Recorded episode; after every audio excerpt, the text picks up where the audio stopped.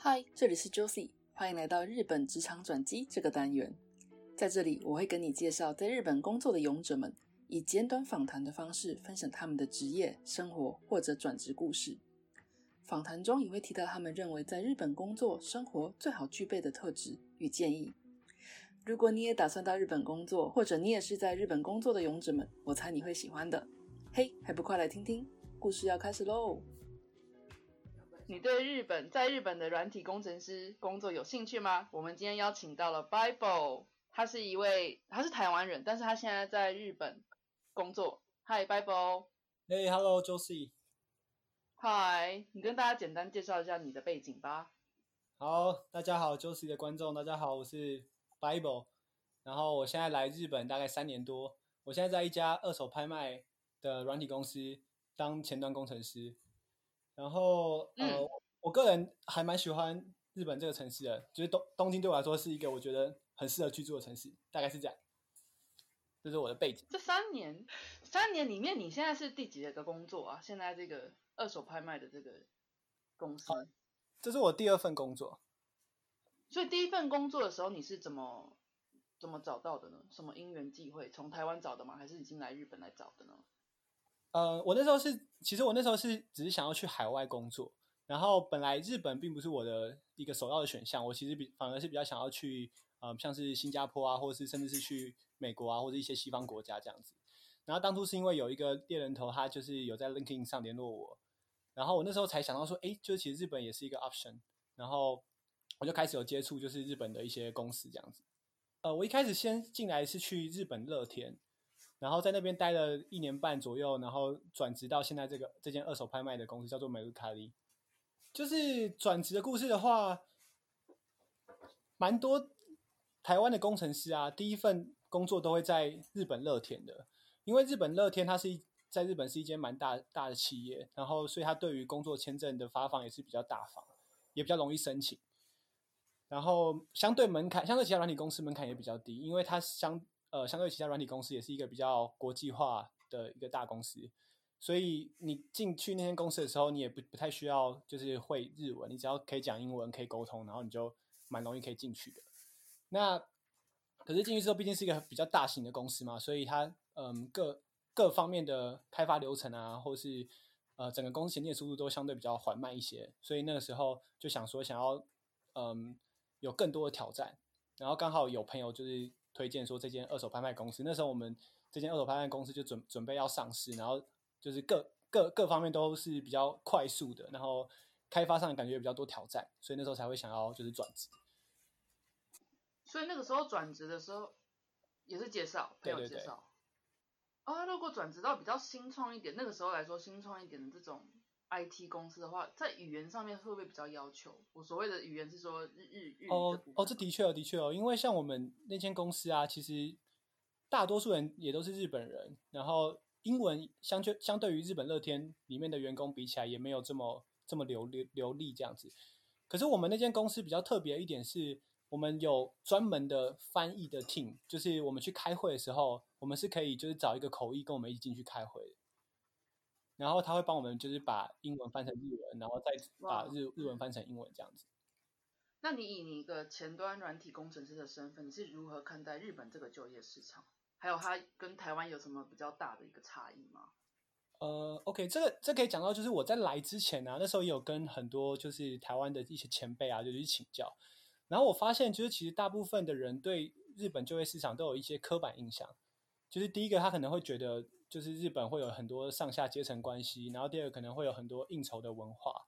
然后呃第三个可能会觉得说，就是软体工程的发展是比台湾还要缓慢的，就是会有一些这些坏话，然后都会讲说啊不要去日本，不要去日本之类的。那可是我实际来了之后，我发现就是，嗯，就并不是这么一回事。可是当然这是从我比较主观的的，就我个人经验出发啦，就是我自己都没有遇到这些事情。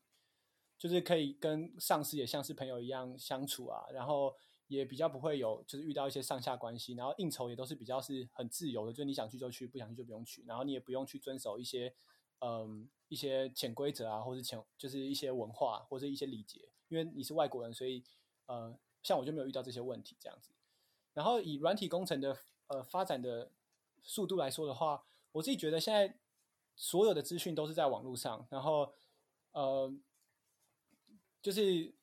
日本软体的开发的的方向啊，或者用的技术啊，其实是不会比台湾还要落后的，因为就是都在网络上，然后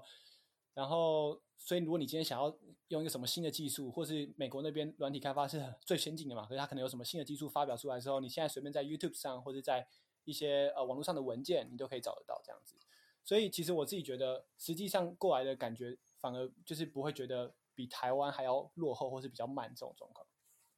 IT 工程师有一种一般来说有一种既定概念，就是说工时会很长。那这边的话，包含你前一份工作跟现在工作，你是怎么你工时会很长嘛？然后怎么跟你的生活做一个 work life balance 的这件事情？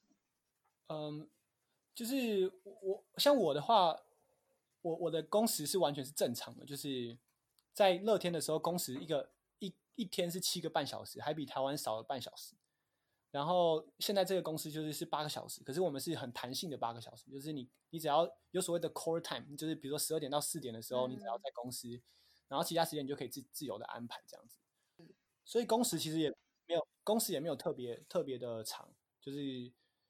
为我自己本身也是不太喜欢加班的人啊，所以我自己觉得跟我在台湾的时候的工时是基本上是差不多的，然后现在还还有更多的弹性这样子。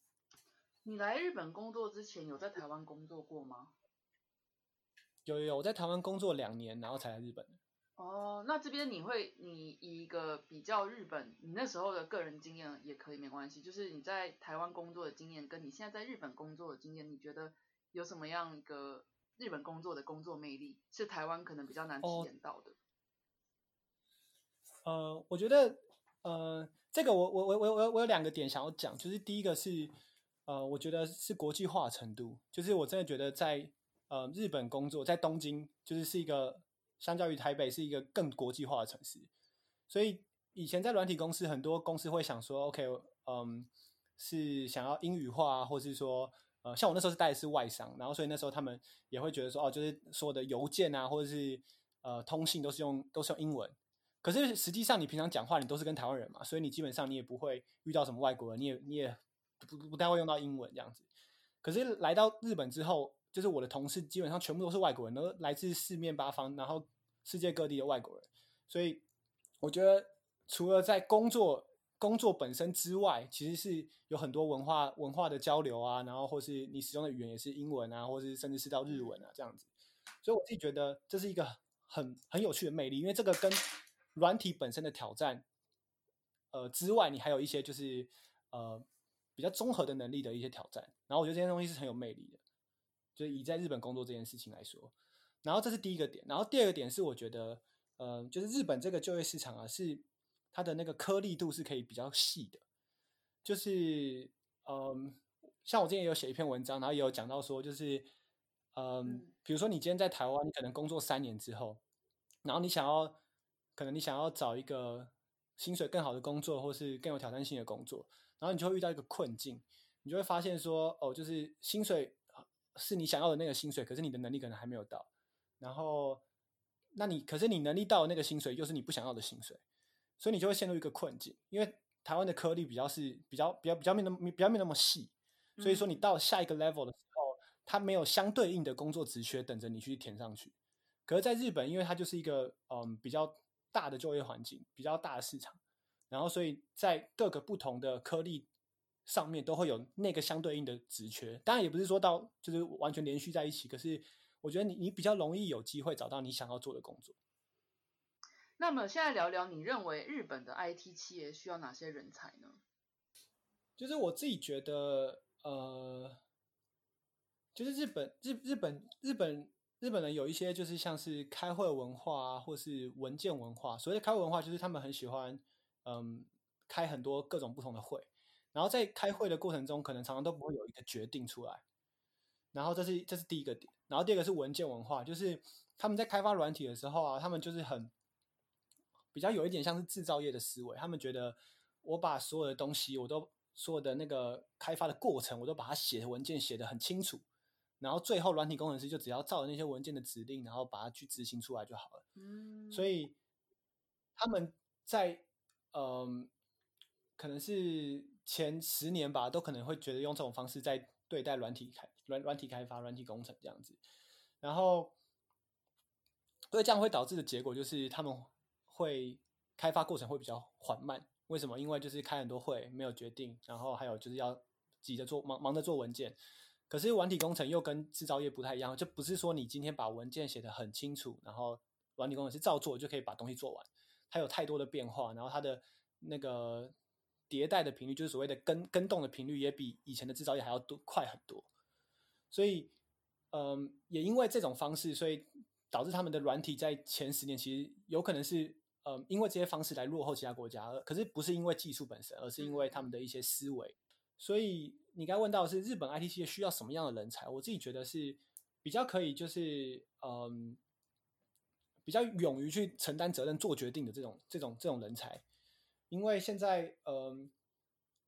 我们在两间公司，然后我就觉得外国人在开会的时候，他们常常都会比较愿愿意说，OK，好，那我们今天就照这个方向做，然后照什么方向做。那因为软体工程这件事情的的本身的特质的关系，就算你今天一开始的方向并不是最完美的方向，可是之后你还是可以借由一些调整，然后把它导回正确的方向，这样子。所以我觉得。如果有人愿意去就 take ownership，然后去把这件事情就是承担下来，然后呃用，因为软体技术我就像我说的，就是其实全世界其实呃速度是差不多的，然后你只是你只要愿意去采用这些东西，然后把它做出来的话，那呃是可以加速日本 IT 企业的软体开发速度的，这是一个点。然后嗯，我觉得还有另外一点是，嗯，因为呃。日本呢，其实有很多蛮旧的系统，然后他们也想要改善那些旧的系统，因为去年原本是照理说二零二零是有奥运嘛，然后有很多的外国的人会要来来日本参加奥运啊，或是呃旅游呀、旅游啊什么之类的。那这些东西会导致他们的系统不得不快速的要更新，然后而且要跟国际接轨，不然外国人来的时候用到那些旧的系统，可能就会觉得很难用啊，或是不想用啊，或什么之类，就会比较难跟国外那些系统去做竞争，所以。呃，我自己觉得，呃，日本现在 IT 企业就是其实也蛮需要这些比较有国际观、比较有世界观，或是比较可以知道现在国际上面用的，我们说就是 user experience 或是系统该是什么样子，那些那些想法都好，就是可以把这些 idea 就是带到日本 IT 企业，然后可以加速他们接下来做的系统是可以跟世界接轨的那种感觉。所以我觉得现在日本 IT 企业还蛮需要这样的人才。对，即便是现在，你也会觉得说，I 日本的 IT 企业现在也很缺人才吗？还是你觉得到一个时间点会有个饱和？呃，我我自己觉得，以日本的状况来说的话，日日日本的 IT 企业是会持续在缺人的，因为这有几个点，就第一个点是，嗯，日本的，是我听其他的 headhunter 跟我跟我聊的时候，我得到资讯，就是他说他们其实在就是在那个呃大学的时候是。很少会有那种专门是 computer science 这这这种科系的的学校这样子，所以他们在这个人才的产出上啊，就是毕业生，然后是就是这种 computer science 出身的人，其实本身就会比其他国家人还要少这样。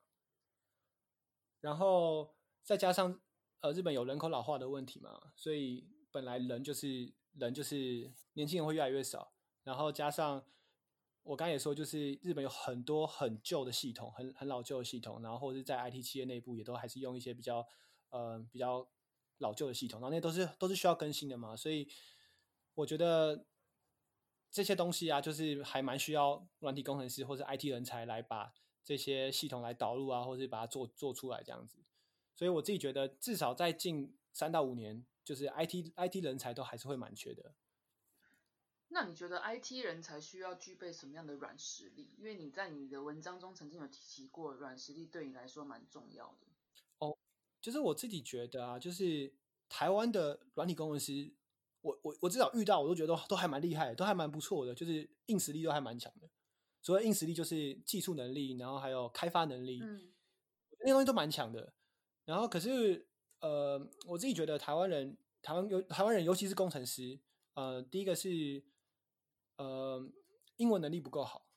我自己觉得很大部分可能有一半的软体工程师是没有办法用英文工作的。然后我自己觉得这个跟其他的国家相较于，比如说像新加坡啊，或是印度啊，或是嗯，还有什么就是香港啊，或者是就一些一些各种各种亚洲国家比起来的话，台湾这点是比较弱的。虽然台湾人也是从小就是在学英文，可是我觉得能用英文工作的人，尤其又是工程师的话，这这个这个地地方是特别少。所以我自己觉得软实力我会排第一个，就第一个是语言能力，就是如果你想要去海外工作的话，语言能力这件事情，我觉得是我会排第一位。就是我想说第二点就是，嗯，表达自己意见的能力，就是。嗯，台因为台湾人其实是有一些美德嘛，比较谦虚啊，比较嗯，比较不会跟人家就不与人争的那种那种个性。可是我觉得在呃，你在一个国际比较国际化的工作环境上的时候，常常大家都是会需需要，就是你要你有机会，你就要尽量去表达你的意见，然后去跟大家去脑力激荡，然后去呃，就你这样才可以发挥出你除了软体工程以外的价值。因为可能能来到一个国际上的舞台，大家的软就是至少软体工程实力都是有到一定的水准，那接下来就是要靠你怎么怎么去发挥它，怎么去表达它，怎么样把这些东西转换成一个对公司有帮助的价值，然后而且不是用你熟悉的语言，然后不是在你熟悉的文化底下，然后我觉得这个是特别重要的一件事情。所以，即便是你刚刚有提到说语言呃软实力这个语言，甚至于是英文很重要，这种东西运用在日本的市场，你也是觉得你不会日文可能还好，但是英文是非常重要，你是支持这样的观点的吗？对对对，我是我是完全觉得是会这样子，因为以长期趋势来说，呃，日本人口老化嘛，所以他们一定会引招越来越多的外国员工。然后像我现在的 team 里面，呃，大概八个人好了，然后就只有一个人是日本人，所以我们其他人都是来自各各各个国家不同的人。所以我自己觉得，所谓软实力就是你你就是可以很舒服的用英文，然后跟旁边的人就是聊天，然后工作。然后同时，你又可以是可以，嗯，跟不同文化的人去沟通相处。我觉得这些都是软实力的包涵盖的范围。这样。好，最后可能跟前面你刚刚提到的有一点就是 cover 到，不过想要请你给就是想要来日本工作的比较偏向 IT 类的朋友们一些建议。呃，我我自己觉得就是，当然就是也是再重申一点，就是第第一个就是你的英文能力嘛，就是英文能力一定要先准备好，就是你是可以很舒服的。去，嗯，呃，沟通，因为你一开始要跟别人面试，你一定就是要先用先用英文嘛。那如果是技术方面的话，我反而觉得就是台湾人这些这部分我倒是没有很担心，就觉得台湾人这部分都都已经还蛮蛮蛮强的这样。然后，然后在最后一个建议的话，我是觉得就是你不用到你真的准备到百分之百 OK 之后，你再来丢履历再来面试。像我当初也是。我根本就还没有准备好，我只是想说先来试试看，然后就就不知不觉就哎就上了，然后我就这样过来，然后也展开一个就是还蛮有趣的一个旅程这样。所以我自己觉得不用不用等太久，就是你你觉得语言 OK 可以沟通了，然后就履历履历准备一下，赶快就开始就是申请，因为现在也是非常缺人，就是日本这边的 IT 产业还是还是蛮缺人的。谢谢 Bible 给我们那么多在日本一些关于在日本工作的 IT 的一些故事，还有他个人的心得感想。那如果关于就是有一些 IT 类的朋友，如果听到这个节目，他想要跟你做更多的交流，或者是问问问题的话，有没有什么地方是可以找得到你的呢？嗯，就是我自己有在写有在写那个写那个文章，我蛮喜欢写文章的，然后我有放在我自己的 Medium 上，然后我写的就是比较一些，我有写技术相关的，我有写职涯相关的，还有写一些自己的人生哲学。那有兴趣的话，可以在上面就是发了我，给我一些鼓励。好，你的 medium 叫做，你可以，你们可以打 P A I P O，P A I P O，对，然后会的，会的，会的。嗯，好的，那我们今天就谢谢 Bible 他的分享，希望你也是在日本过得很开心哦。谢谢周 o 谢谢，拜拜。